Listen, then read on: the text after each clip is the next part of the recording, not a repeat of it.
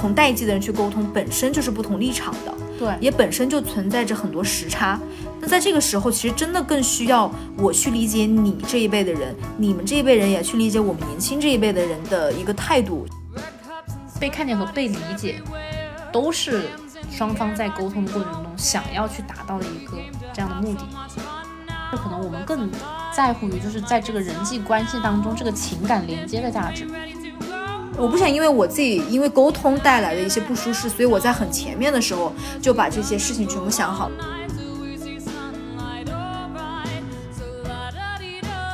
Hello，大家好，欢迎来到这一期的水钓鱼头，我是今天吃了猪耳朵摊仔米线的山哥，我是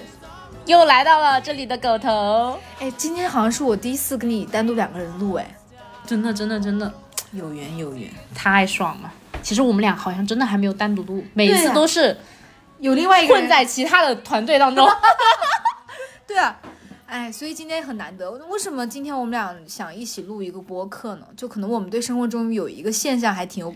挺感慨的。首先，我我觉得可以提一下，我们之前不是做那个 MBTI 的那个测试吗？然后就测出我们是同样类型的一个人格。然后呢？呃，在这里科普一下 MBTI 啊，就是它是一个呃性格测试，然后它会用四个字母去呃客观的刻画出你的人格，然后我们都是 ENFP 嘛，对，那然后呢，就我们就不展开说到底是什么样的一个性格，但是这也就比较客观的证明，就我们俩其实蛮多地方蛮像的。然后呢，在生活中，我我觉得我们有一点比较有共鸣，就是。我们以前可能觉得，哎，就是我们说话如果比较照顾别人的感受，相对委婉一点，可能是很多人都会做的一个事情。你会这么觉得吗？我当然这么觉得。我从生下来吧，可能也不是生下来吧，可能 DNA 里面就自带这种属性，就是我会认为，就是我不会用非常能够伤，或者说，我如果觉得这句话会伤害到别人，我是不会选择说的，而且甚至是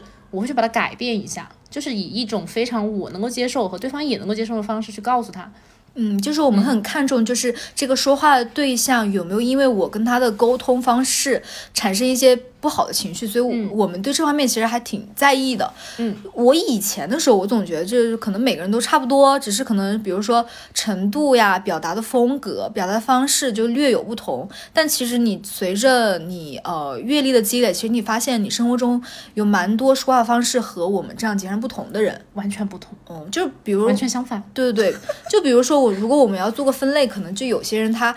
就可能是两种人，一种是说话相对委婉，和另外一种相对比较直接、比较一针见血那种。然后我觉得，就是我们这里说的这种说话委婉啊，就并不是说那种负面的表达，就是并不是说什么拐弯抹角给你弄虚作假。我们只是说，呃，我们在说话的时候可能会稍微的比别人更多一步去想到别人的感受。嗯，没错没错，就是这里可以说的是，我不希望就是这句话。说出来之后，会让我们之间产生一些比较尴尬或者很微妙的一些不好的氛围。我希望这个话说出来之后，第一个你也能理解我的真实的意思；第二个你不会感到任何不适，我也不会感到任何不适，并且能够让这个对话继续。我觉得这可能是我们想要说的这种委婉指代的一个意思。嗯。嗯，然后我们刚刚有说的直接，其实也并不是说，呃，他说话很直接，代表他有个很强的恶意，只是可能说他没有那么多可能，呃，比较委婉的措辞。嗯，他没有什么想要修饰，或者说他想换一种表达方式那种那种愿望，他就是把他最真实的那个想法就是说出来了。对，就是比较直抒胸臆的去表达他此刻的一个感受。就是比如说好吃就是好吃，不好吃就不好吃，对吧？他就 没有一个中间词。对。然后，嗯，那我们可以就大概讲一下，到底说话直接的人会往往有哪些表现呢？可以，那你开始吧。就比如说，我们可能在蛮多生活或者工作，或者说你呃平时可能有呃接触过有些的场合里面，可能会听到有人说：“哎呀，我觉得你这不对啊，你应该要怎么怎么怎么怎么样。”对啊，还包括什么不行，我不喜欢，不要搞这些东西。或者比如说，哎哎，呃，小李啊。我这人说话比较直啊，你别不喜欢，然后巴拉巴拉巴拉说了一百句让别人大跌眼镜的话语，还有那种就是直接说不行，我不同意，这个事情就这样吧。以上没有针对任何人的这个表现啊，只是我们可能自己有一些比较多的一个感，就是感触，对于这种说话比较直接的人。那我们再来说说，就是说话相对比较委婉的人呢？嗯，我觉得你可以，就是怎么说呢？首先，它可能会带一个转折，这个转折是我们常经常用的，比如说啊，嗯，我觉得你这样很好，但是如果你换一种方式，会不会更好呢？就比如说，还有是，哎呀，我明白你的意思，但是你真的不需要去考虑某某某某某某某某某某某某某某某某某的感受吗？我靠，这人也太多了，就是，就你有没有发现，其实对比这两个。就是比如说，我觉得你这样挺好，但你会不会觉得什么地方更好？其实和我觉得你这个不对，你应该要要怎么怎么样，他表达意思其实是一模一样的。其实我是觉得，首先你应该应该要怎么样做和什么，你如果会觉不觉得这样会更好？他这两个表达意思一样，但是给别人呈现出来那种感官观观感就完全不一样。是，我觉得可能是因为说出这两种话的人，他在说这个话的时候，他内心想到或者说参考到的，呃。坐标系可能不一样，就比如说直接的人，他可能就是说我只是希希望在这个呃说话场合里，我比较高效率的把我想讲的话传递给你，我作为一个高效率的信息传递的过程。但如果是相对来讲可能会想的比较多的人，我希望我在说这个话的时候，我没有伤害到你的任何情绪，然后同时我又可以把我这样的一个信息传递给你，那这样的话两全其美。但是其实很多时候我觉得这个事情很难，就是我们一碗水端平，就是我又能把话讲清楚，但是我又能照。顾到你的感受，因为我们生活里面蛮多呃有关于比较负面的沟通，但这个我们可以在后面再继续探讨一下。对，就那我们就展开说说呗。你觉得就是比如说我们要说到一些委婉说话的一些形式，可能会有哪一些就具体的场景呢？嗯，就很第一个就很简单，就比如说呃像如果说假如说在生活当中啊，或者是一些就是一些平常朋友和家人聊天的过程中，当他们可能会开一些你真实的一些玩笑的时候。我觉得这种时候，可能有些人他不会不乐意，他可能心里觉得啊，这可能是不是对我的批评，或者觉得啊，这是在就是讽刺啊，或者什么什么，他们可能会表现出一些比较直接的方法，就说什么不要这样说，或者什么什么样。但是可能用我们的这种方式的话，就会开玩笑，我们会用非常调侃的方式就笑笑而过，要么就是我们大大方方就承认说啊就是这样，那我下次还这样或者怎么样。嗯。但是其实这两种方式都是一种回应的方式，但是我个人会觉得后面这一种方式，第一个，因为都是很。亲密的人，那么其实我会认为他们的这种调侃并不是真正针对你的这种恶意，所以其实我内心没有感觉到就是有任何的一些压力或者不好的情绪，但是我又同时希望他们知道，就是有时候这种玩笑也可以不用开的那么多，当然我就是会大大方方承认，然后呢笑笑就过了，或者说你这这如果是那种非常非常伤人的话。那我可能也会进行一些比较委婉的方式，比如说，嗯，我觉得这个东西的话，我可能以后也不会这样子做啦，或者怎么样的，以后可能就改变一下嘛，对吧？嗯嗯，不会用那种非常尖锐的方式去回应，但是我也会用我自己的方式，就是温柔的方式去回应。嗯，就是可能我们也对于我们身边比较在乎的，比如说家人呢、朋友啊，或者说呃你很喜欢的一个人，他对你的这些。呃，看似无意的调侃，可能我们就会把它一笑置之，去包容它嘛。就其实我可，我觉得我们可能潜意识里面不太习惯去引起可能潜在的冲突。就反过来讲，如果这个时候，呃，我知道他在攻击，呃，也并不是攻击，他在调侃我哪一点，那我其实我我的思维其实意识到，我可以去用一个另外的一个角度去回击他。那这样的话。我们对话就势均力敌了呀。对你，你你调侃我，我调侃回你，这不是一来一回很自然的过程吗？但是其实可能你这种话，你跟你身边人说多了，他们可能会不开心、不乐意嘛。所以我们也不想去引起一个，嗯，类似于有点像一个对抗式的对话。其实我们自己是不想引起冲突的，就是我们可能会避免以这种语言的方式去跟别人有一些就是产生冲突的一些点。但是我觉得这并不是说我们不是说要刻意的，就是回避冲突，就是我们自己的稍微相对来讲可能比较柔和的方式去转移话题。那你之前有没有遇到过，就是让你觉得很不融洽，并且你也没有想要再继续去解释或者沟通的一些场景？我觉得其实这种场景在我们生活中其实蛮多的，你没有办法去。呃，期望每个人的沟通都是非常愉悦，然后带给你非常多能量的这么一个场景。嗯，那我的态度可能就是说，我没必要因为一个对话我来跟你呃硬刚，我不喜欢让自己陷入一个我我觉得不融洽的这么一个氛围。那要么我就一笑置之，要么如果这个人他可能是有一点点，就是比如说有一点点恶意，较真或者是对，如果这样的话。我可能还是要看情况，我也不会当场去怎么样。但呃，如果我想跟你继续保持一个社会关系的话，我会私底下用我的方式去跟你，在比如说微信，我跟他去讲，嗯，今天你可能哪些方式，我觉得可能说的不是很合适，我觉得我们可以用一个更加平和、更加适合的方式去处理这个事情。嗯嗯嗯，我还想总结一点，就是可能我们更在乎于就是在这个人际关系当中这个情感连接的价值。不管是熟人还是陌生人，他们之间其实都可以建立在一个很平等的交流和沟通的一个基础之上。就是在这样的一个氛围里面呢，大家就是有话好好说。然后呢，他这个有话好好说的意思，并不是说就是呃说一些就都很好的事情。这个有话好好说，指的是我将我的真实的想法以一种双方都可以接受的方式来进行表达。但是呢，我并不知道这种方式到底是以一种就。对方可能可以接受的那个程度，或者说他可以接受那个直接的程度会非常非常大，但是呢，我并不知道，但我用我的这种方式，其实是在包含在那个接受的范围内的，所以我认为这样做是可取的，因为首先我也渴望，或者说我也希望对方能够以这样的方式跟我进行沟通。嗯，就我们觉得，因为人毕竟作为一个嗯社会动物，那你社会关系里面很重要的一个工具就是沟通嘛。嗯，那如果就是很多时候，如果我只是自己在单向输出一些观点或者观念，嗯，对方没有很好的去领悟到我想表达的那个意思，其实很多程度上，我们这个沟通其实没有没有效果，对，效率很低。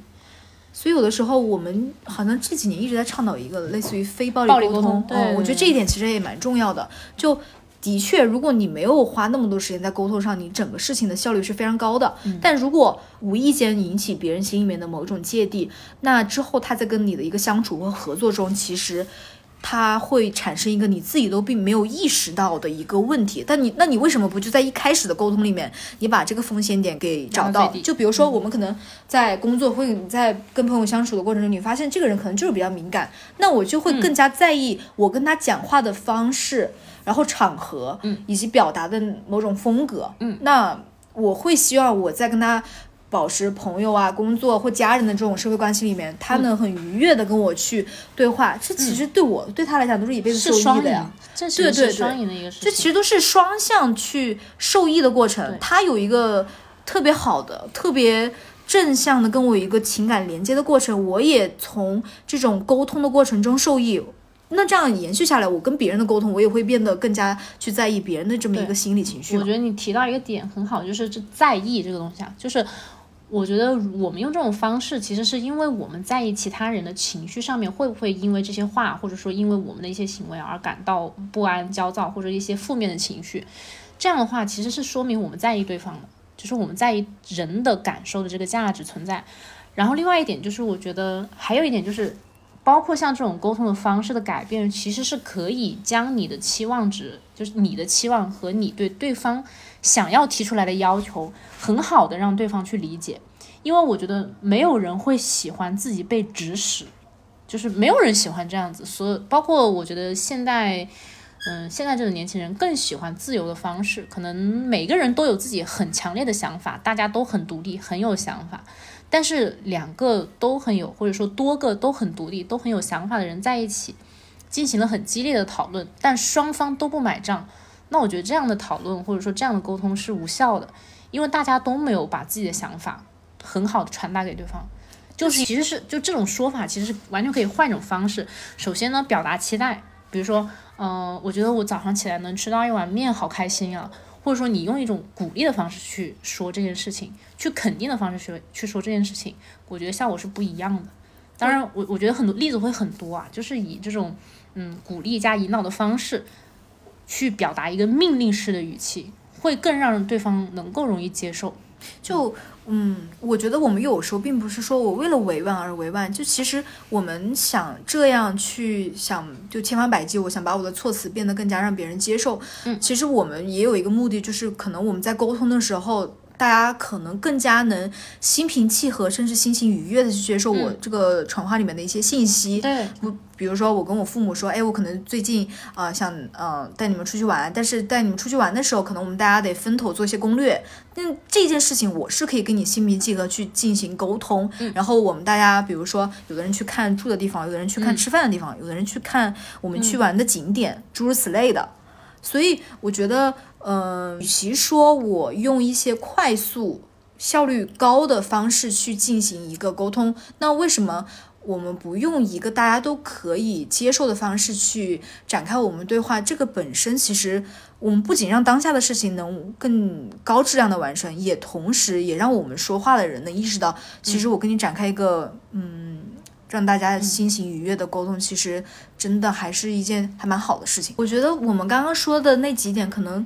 更多是包含我们身边的那些人，朋友啊、家人啊、爱人啊。那其实我自己有时候我会在想，就比如说对于我离我们其实比较远的人，我们可能偶尔接触到的，比如说像嗯服务员，像呃清洁工，或者说快递小哥、外卖小哥，其实我在这方面我也是。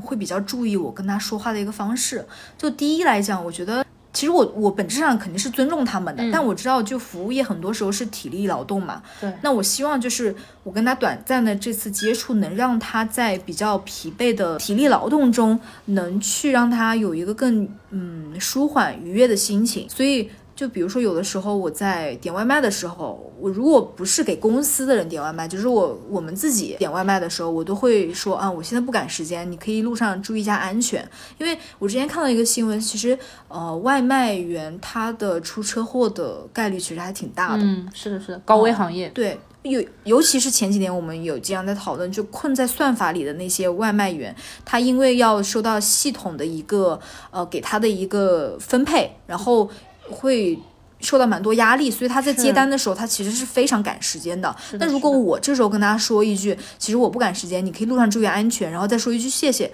这对我来讲其实不费任何时间。对对对，因为我打这句话可能就用到可能十几秒、二十几秒的时间，但我可能会给他带来一个心情的愉悦，是吧？所以其实很多时候，我觉得就是要做到。换位思考，真正的站到对方的角度去思考这个问题，你就能够理解这件事情，也不会因为很多事情而感到就是觉得很莫名其妙，或者觉得诶为什么会这样？其实真正的两双方如果都能进行换位思考，当然是最好的事情。但如果有一方可能没有那么快的能够换位思考的时候，可能我这一方先做到了，我也觉得不会失去什么平衡感，因为我能够理解他了。因为其实像如果能意识到这些离我们比较远，但同时可能一直长期从事体力劳动的人，他确实就需要一些你的一些话语的抚慰嘛。虽然你的话可能并不一定能有多大的一个作用，但我觉得本质上确实是有一个同理心的这么一个体现。因为就之前我有看一本关于同同理心的书，就是呃。剑桥大学的一个叫 Simon 的教授写的，他说，其实同理心大体上分为两个步骤，第一个是识别他人的情绪，第二个步骤是你会合适的方法去对别人的反应去做出去做出一定的举动，就是简而言之就是识别和反应，就这四个字。我觉得有的人他是能识别到别人的那种需要别人去呃用同理心去安慰他的一个情境，但是他并不能很好的去反应。所以就是我想说的这一点，就是我们刚刚一直在聊，我们对我们世界之外的比较远的人，我们也同样做出一些很体贴的一些行为，其实也本质上在体现我们有很好的把识别和反应的这两个动作尽可能的贯彻到我们生活中。嗯，而且，嗯，就这里我也想说一点，就是，嗯，其实也是我自己在真实世界上真真实生活中遇到过的事情啊，就是有些人他可能会认为。啊，你为什么对什么事情都那么就是不不 care，或也不是不 care，就是你很好像很能包容很多事情，是不是就是因为你嗯不 care，你没有原则？嗯，就我觉得如果从本质上来讲，就你刚刚说的这一点，可能更多像。呃，我们从一种相对委婉，然后别人能接受的说话方式里面，其实延伸到我们人生观的一种看法。对，就对于可能我们世界之内，或者说我们世界之外的人，我说就是离我们很远的一些人，我们本着一颗更加包容、更加柔软的心去看待这些人跟事。嗯，第一是他们可能会看到我们从宇宙发到的信号，第二就是其实这也。更加提升我们对人生的一个接纳和容忍度。对，我们在做这件事情的时候，我们自己内心也是愉悦的。嗯，就我们会觉得在沟通的过程中，给双方都带去了很宽慰的那种氛围感，我们就觉得是这是开心的事情。因为有些时候人是会觉得啊，我为什么要站在别人的角度去考虑问题？我为什么要做这样的牺牲？他们好像就有一些人会认为这是一种牺牲。这种问题只需你多考虑一步，你就会可以让自己的心境打开，让自己不不生气，或者让自己不会去钻那个牛角尖，何尝不不失为一种很好的排解的方式呢？我觉得像那个广告语里面讲的，就什么大家好才是真的好，就是这一点，我觉得想延伸出来，就是。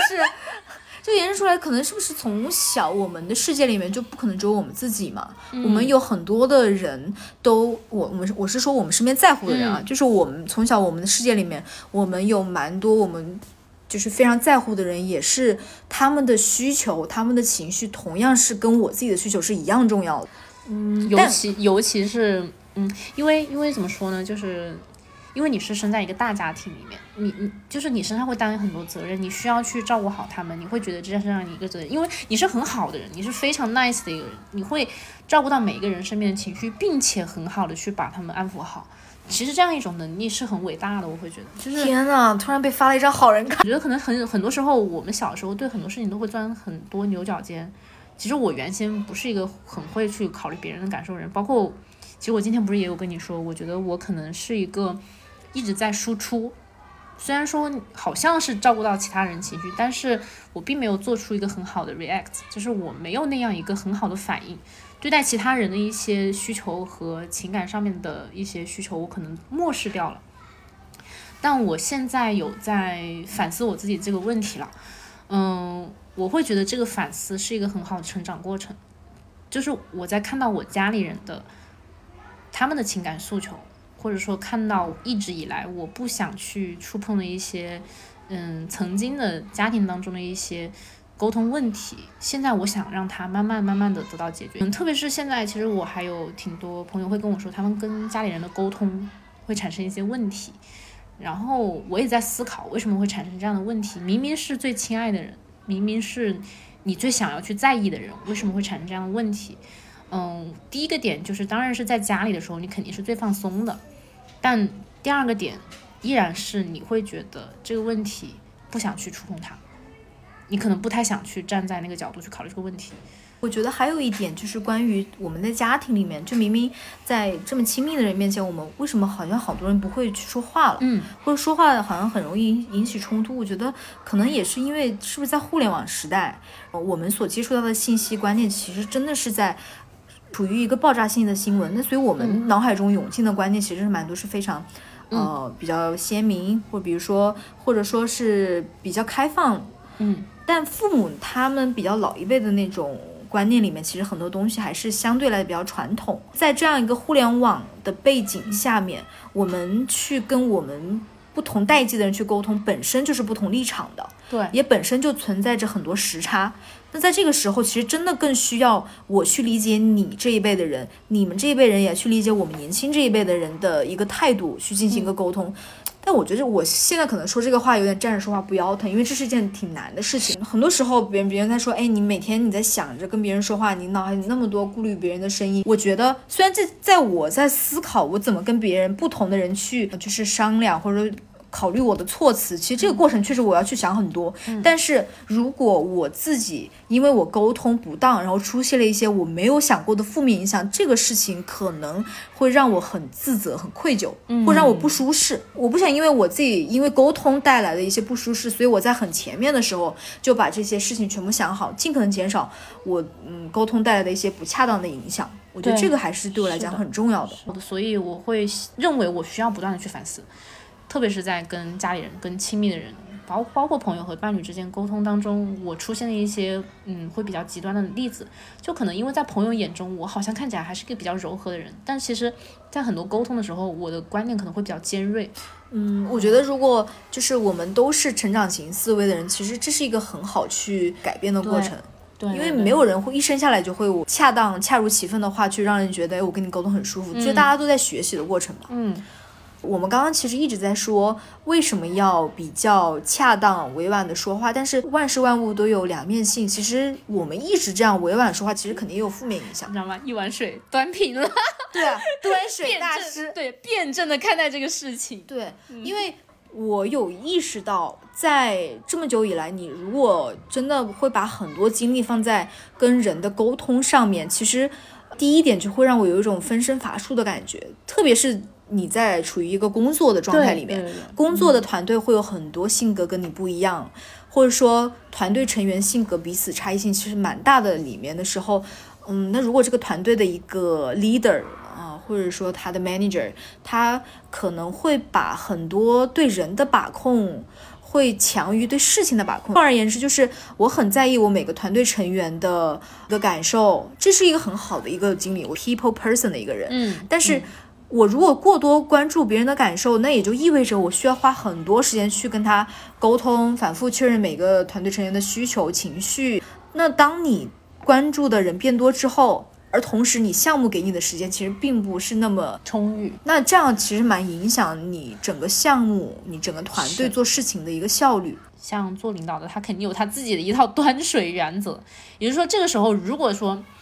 他把就是他是一个奖惩分明的人的话，那么他就会有他的这样一套原则。但如果这个领导就是这个领导者，他可能有他自己一套非常委婉处事的那样一套原则，可能他就会把这种。呃，批评或者说做的不好的地方，以另外一种方式说出来，他可能就以期许和加以引导的方式，比如说，呃，这件事情我觉得你目前做的已经比较好，但是下一次我可能希望你怎么怎么样做，而不是说你这个事情做的不好，哦，你这个事情就做的不对，你哪里做的不对，下次不能这样做。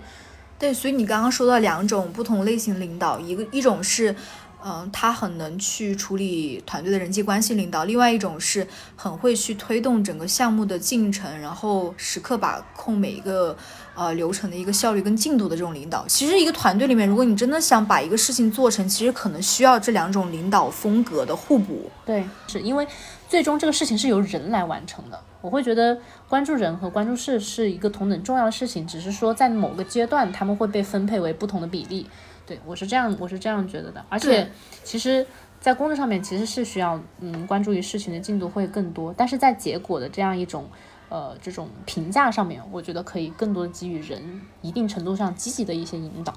对，因为我觉得团队的那些人，他并不是真的我们说的工具人呢，他用一次他也不会把它扔了呀。这些团队成员都是跟你的公司一 起共成长的。如果你呃，一次你用一些很 push 的方法或者风格去让你的团队短期内达到了一个很好的业绩，但是他们可能会觉得身心俱疲的情况下，你没有办法很好带你的团队重振士气，然后再走到下一次的项目里面。那我们刚刚说完就是第一个，我们觉得可能委婉说话可能会带来的负面影响，我们可以说个第二点，就是就是我其实我有自己有意识到别人对我这样说话的一个意见，或者说一些反馈。就说，哎，你说话总是呃想别人的感受，照顾这照顾那，那我感觉你是不是没有自己的主见，没有原则？就是很多时候，如果没有那么了解你的人，他真的会因为你过度关注别人的感受的这种说话方式，去形成一种对你自己的刻板印象。嗯，但其实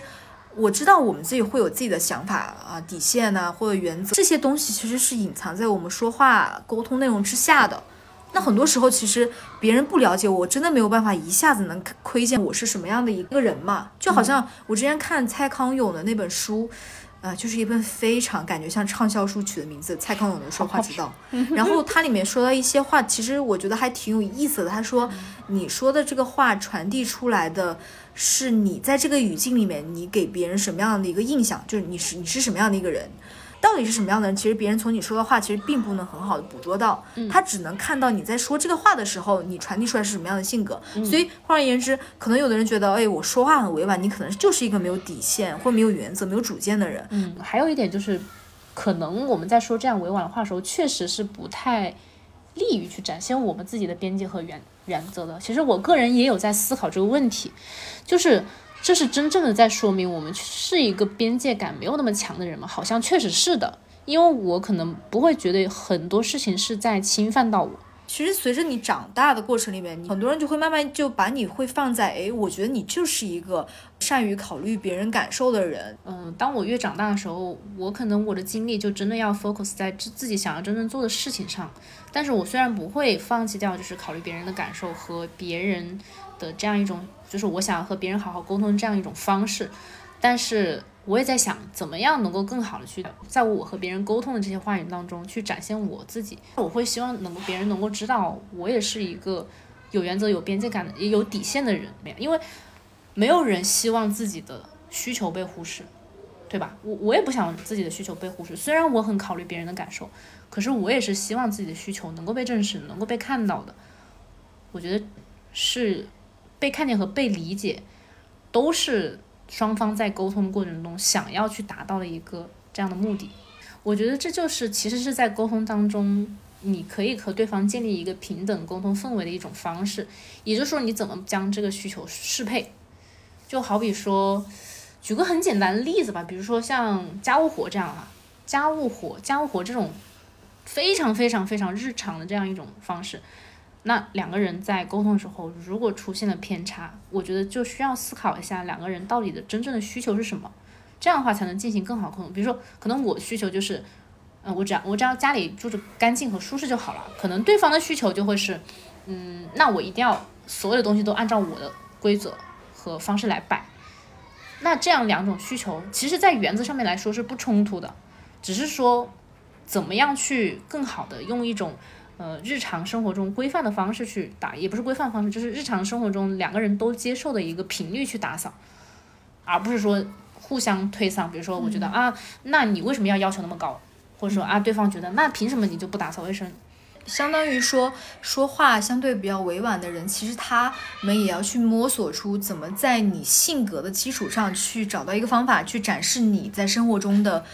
呃边界感、呃原则、需求。嗯，对，嗯，首先你要自己意识到你的需求在哪，你可能没有像其他人那样那么明显，但是就是人是有自己自己的自我的人格和自我的精神吧，所以你在摸索出这一块的时候，你才能更好的去。活出你自己想要的生活的那个 pattern，对。但是我自己其实也承认啊，就是我没有办法很尖锐或很清晰的在每个时刻对我身边的每一个人说，我自己需求就是这样，我摆给你看。我没有办法去用这种其实很高效率的方式去表达这个事情。那在我现在能意识到我嗯有一个自我独立的这个需求之后，我可能会用自己比较委婉的方式，或者说比较能。呃，一碗水端平的方式，我既能满足我自己的需求，我也能满足我对方的需求，我在乎的那个人需求。所以我觉得我们这个说话又是站着说话不腰疼，就这个也是件很难的事情。像比如说我跟我爸妈、我家里面人出去旅游的时候，那其实这个里面就真的呢很考验你如何处置或者如何排序你自己内心的需求和你自己在乎的人的需求。之前有一次录播课，你还记得吗？就是大概是录到就是呃一些关于。个人家庭的一些方面的问题啊，但呃就是情侣那一期哦，但但里面有一点就是我当时有谈到，我觉得我的妈妈，嗯，特别是她她像女娲一样把我捏出来那一段，我妈妈很认真的去听了那一段，并且她给了我一个反馈，就是嗯，她说她说你真的这样，她说你是真的这样觉得的吗？你真的觉得我像一个你的那种塑造者，一点点把你塑出来吗？其实她内心会比较，因为她自己认为她是一个非常。思想开放，然后嗯，很很自由的那样一个家长，我都是用很委婉的方式说，是真的那种很委婉的方式。但我现在突然觉得，这样其实并不是一种很长久，或者说一种真正好的一种沟通方式。所以说，说话直接的这种方式，其实也是会有很好的好处的，特别是跟你亲密的人，或者说跟你的家里人沟通的时候，因为他确实也能够让你。的亲密的人看到你的需求，我相信在乎你的人是很想知道你自己内心的真实感受，并且他去做一些能够让你开心的事情。我觉得这是这是一个人他真正的站在理解你的角度去做相双方都愿意开心的事情。所以我会觉得，就是说话直接，并不是说完全不考虑对方的感受，而是因为我真的希望你能够理解我，并且我也相信你可以理解我的基础之上。我对你说一个这样很说话直接的方式，所以我觉得在你身边很亲密的那些人，你跟他的相处里面，很多时候我们可能也忽视掉我们说自己的原则、边界感的这种必要性。我们不可能追求极致的说，我说话就是就是这么直，我也不可能追求极致，我说话就一直这么委婉，对，就是没有两个极端嘛。但是我觉得，可能我们事先先分辨出跟你谈话的这个对象是否。他能接受直接与否或委婉与否的这个谈话方式，嗯，可能更好能推动你们这个聊天。如果他是一个呃，就习惯说我讲话是个很直接的人，那我就直接跟你，呃，去用直抒胸臆的方式去表达我自己观点。如果你本身就是他，你也是一个很照顾别人感受的人，那我就会用一个你我双方都能接受的方式，我去把这个信息传递给你。因为我们身边周围的人就还蛮多，就是差异性啊，在说话风格这一方面的差异性还蛮大的，所以我们平时要怎么跟他们相处呢？就我觉得我们也蛮有自己的想法和心得的。就如果比如说第一点啊，真的生活中有很多方式，很多个小事情，你你俩是有不同的观点，也并不是说啊，你一定要按照我的这个方式去做，或者我一定要按照你的模式去做，因为也并不是涉及到原则。我并不认为我在和别人进行沟通的过程当中，我损失了什么或者牺牲了什么。最多就是一点点打字的时间，对不对？就是 也就一点点打字时间。但是我会认为，在这个沟通的过程当中，我获得了情绪价值上面的认可。嗯，两个人在一件事情上面达成了认可之后，其实是一件很满足，嗯，很满足、很开心的事情。哎，那你可以说说你的这种，比如说你可能跟你身边的人。在处理说话方式很不同的这个场景下，你怎么去采取一个相对中立的方法？嗯，就很简单，包括像你就你刚刚说在家里吧，比如说我父母可能在一件事情上面产生了很大的意见冲突的时候，其实我平常个人的表达观点的时候，我还是稍微稍微比较直接，就是跟他们俩。但是在这种观念，就是在这种条件下面呢，我可能就处于那一种，就是擦皮鞋啊，双方擦皮鞋，双方都给双方说好话，但是在事后我会一对一的给他们进行沟通。因为我的爸妈呢，他们两个也是那种性格差异极端、差异极端大的两个人，所以严重互补，严重互补。所以其实有时候他们可能是没有办法进行沟通，特别是又生活了这么久，在很多事情上面，他们可能已经对已经失去了一些些的耐心。但是这种时候，并不是代表他们不愿意去沟通了，或者说不代表他们对对对方没有感情了，只是因为他们沟通的方式确实是需要我来去调和。然后包括可能像我跟我男朋友的时候也是。因为呢，他可能在某些方面他会做，他会有一些非常非常严苛的一些原则。那这些原则可能是旁人不易被打破的，不可能去打破他这个原则。那如果他想向外界去输送他的观念的时候，啊，我可能就会跟他说，嗯，比如说，呃，这件事情我觉得其实你也许用什么样的方式会比较好一点，或者说你想想别人可能这件事情上面会。你说这个话，别人可能会怎么想？或者说别人你做这个事情，别人会怎么想？那这样的事情其实可能会对其他人造成一定的伤害，或者说对你和他们都造成伤害的时候，他如果能够理解到这一层，就说明这个沟通到位了。因为有些时候，嗯，有些人陷在一些情绪里面，他拔不出来，他可能确实没有办法站在对方的立场去思考这个问题。那么这个时候就需要有一个人去帮他梳理。双方的这样一个情绪在里面，不然的话他看不到。其实你久而久之，你这样的一个举动，对方也会慢慢去受到受到影响。对我记得当时有一个事情印象很深刻，就是我的男朋友其实他很少去提，就是他每次提他自己的需求的时候，其实都会用一种比较嗯尖锐的方式。但直到有一次他跟我说，他说，诶，他说你可不可以元宵节在家里？嗯，他说我觉得元宵节家人要跟家人家人要一起过。其实我突然就一下子就觉得他的这个语气变得非常非常柔软，那么这一下子就我就觉得他做到了，他是真正的能够做到，并且开始效仿这种方式。嗯，我会觉得其实挺感动的。每个人的需求其实都应该被亲密的人看见，所以他用这种我也能接受，他也能接受的方式提出来的话，我觉得就是一种就是一次非常完美的沟通的开始。嗯嗯，这对双方来说其实意义都还蛮重大的。就像你说的这个例子，让我想到，就是我之前有跟你说过嘛，就是我跟我男朋友的一个女性朋友，我们关系还蛮好的。然后他有一次在我跟他吃早茶的时候，他不经意说了一句话，他说：“诶，我觉得你跟他在一起之后的这一，嗯，可能一年半的时间里面，我，我就是我这个女性朋友跟我男朋友他们在一起吃饭的时候，她能明显感觉到，就是我男朋友就。”说话方式更加能照顾别人的感受，这在他之前可能他没有那么明显的能 feel 到这个差异。回到我们之前刚刚说，就是你自己在用你的行动去委婉，或者说用恰当的方式去说话，其实也在影响你身边的人怎么去沟通，怎么去处理这个对话的模式。我觉得这个也是蛮重要的。嗯，那我们刚刚说的其实就可能都是一个短时间内的一个方法，就是采取一个中立的方法。那如果觉得长时间去相处，其实你要怎么样去跟你说话完全不同风格、不同方式的人，其实就是本质上你们要理解对方为什么要这样说话，他说话这样的目的。那可能直接的人，他就是说我这样说话，其实为了是为了更好树立的原则、边界感，然后以及去保护自己。那像可能像我们这样说话相对来讲比较委婉的人，可能我们是想说去更加妥善的保护、处理各方各方面的一个人际关系。然后能希望大家能从我们这样的沟通中能得到一个愉悦的情绪价值，同时我们也可以把这个信息往前推进。对对对，其实我们在这次聊天当中提到了很多次这个情绪价值，是情绪价值能够给人带来的价值，其实在很多事情上面是最大的。就包括有一些时候人其实生气的时候是会生病的，嗯，是真的是情绪是会影响身体的，所以我会认为任何时候一个人的情绪都很重要。就这种情绪是，它是会蔓延到你以及你身边的人，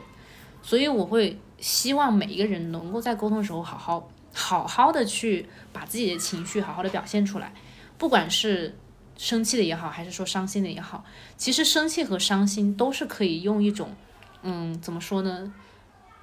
非暴力和非极端的方式去表现的，嗯嗯，不一定非说我生气我就一定要摔东西，我一定要大吼大叫，我一定要。跟身边所有人吵架，其实这反而是一种伤害自己的方式。因为就比如说你在某次沟通中，你可以快速的达到你想要的那个目的，你也的确达到了，但你。跟你沟通的那些人，他因为你可能不大恰当的一些措辞啊，或者说讲话的方式，然后他们的情绪其实受到了一些冲击。比如说他可能觉得很很难过。那虽然你这个事情的确做成了，而且也蛮高效率，但你给别人的情绪上带来的那个冲击或影响，其实你可能没有意识到，但别人可能会记很久的时间。对，这个而且我会认为这个不仅仅是影响别人，我觉得如果是。就从自身出发，一个人发了很大的脾气之后，他必然是因为他自己在跟自己钻牛角尖。那这个时候就说明他自己都没有跟自己沟通好。哎，那再问你一个，就是你从小到大有没有过一次是你真正觉得自己情绪失控的时候？你说就是就是你可能觉得自己情绪要失控，或者你。或者你已经情绪失控了，我猜我猜可能没有啊，就是就你的意思就是说我当时那个场景，其实在我理智的情况下，我是没有意我没有意识到我，或者说我没有想到我有一天会，呃失控成那样，就到那样的一个程度嘛。嗯嗯嗯，或者说你觉得，天哪，这好像不是我，就是啊我怎么会这样，我怎么会发脾气？哎，我怎么会嗯不好好说话或者怎么样？就事后啊事后。但如果是发脾气这些。我是会有的，但我没有到情绪失控，这个的确是没有。但如如果是比如说我我我可能会生气，或者说我真的会把生气的话表达出来。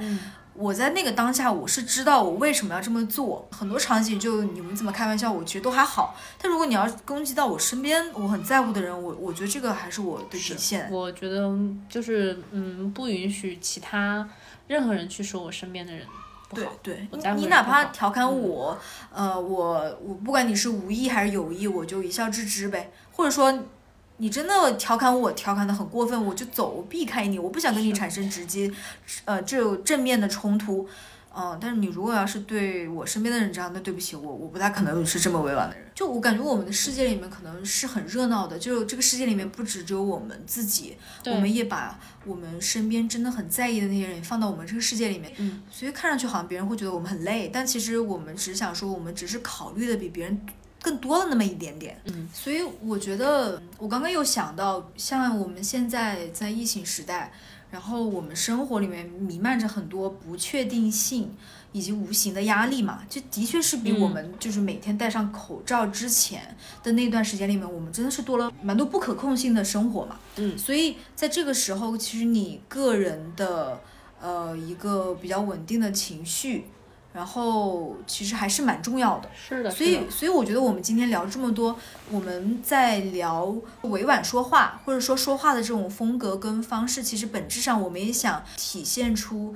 在当下我们用一种更加珍惜情绪价值的方式，去让每一个对话都尽可能的让对方都身心愉悦。我抱着这样一种心态，其实我会发现沟通真的没有那么难。那我们今天就聊了蛮多关于。沟通的表达方式以及沟通背后的原因。所以我希望就是比如说听众朋友在听到这一期，你能对沟通有一个嗯启发，或者有自己的想法。我觉得我们这些那就还算聊的还挺可以的，挺可以的。但是其实我觉得我们自己，就我自己在这期当中还是收获了很多，因为我觉得，嗯，包括我现在跟你沟通，嗯嗯我们在这里聊天，我们其实也是在传递一种我们自己内心的价值观，我们自己内心的反思和思考。那那我们这期就到这里啦，好的，下期见，下期见，好啦，拜拜拜拜拜拜。拜拜。